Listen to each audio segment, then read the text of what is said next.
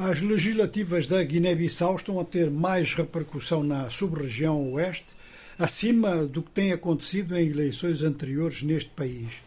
Continua a sublinhar-se muito na mídia e em círculos diplomáticos que a Guiné-Bissau é sempre uma fonte de preocupação, mas desta vez aparecem testemunhos vindos de dentro da própria Guiné-Bissau eh, que apontam para a esperança de modificação nesta matéria. É claro que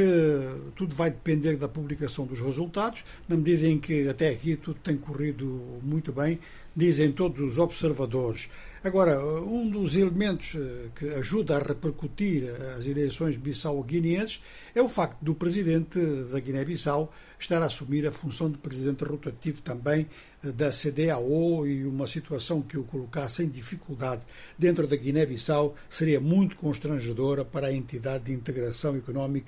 regional. Na Líbia, ou a partir da Líbia, noticia-se a expulsão de cerca de 4 mil migrantes egípcios e são expulsos do leste do país, quer dizer, aquela parte do território líbio que tem fronteira com o Egito, eles foram expulsos por via terrestre, e onde se diz que o regime que existe nesse leste do país tem apoio do Cairo.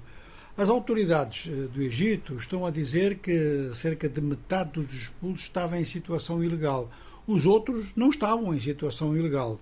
Autoridades do leste da Líbia queixam-se de tráfico de pessoas naquela área, insinuando então que esses imigrantes seriam responsáveis.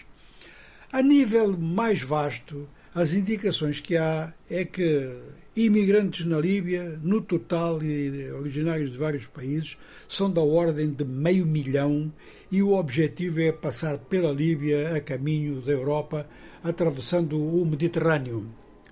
Bom, e já com mais ruído ambiente à nossa volta, podemos concluir aqui dizendo que o Quênia é mais um país que se que retira, ou se retira de facto, mas que retira a sua embaixada de Khartoum.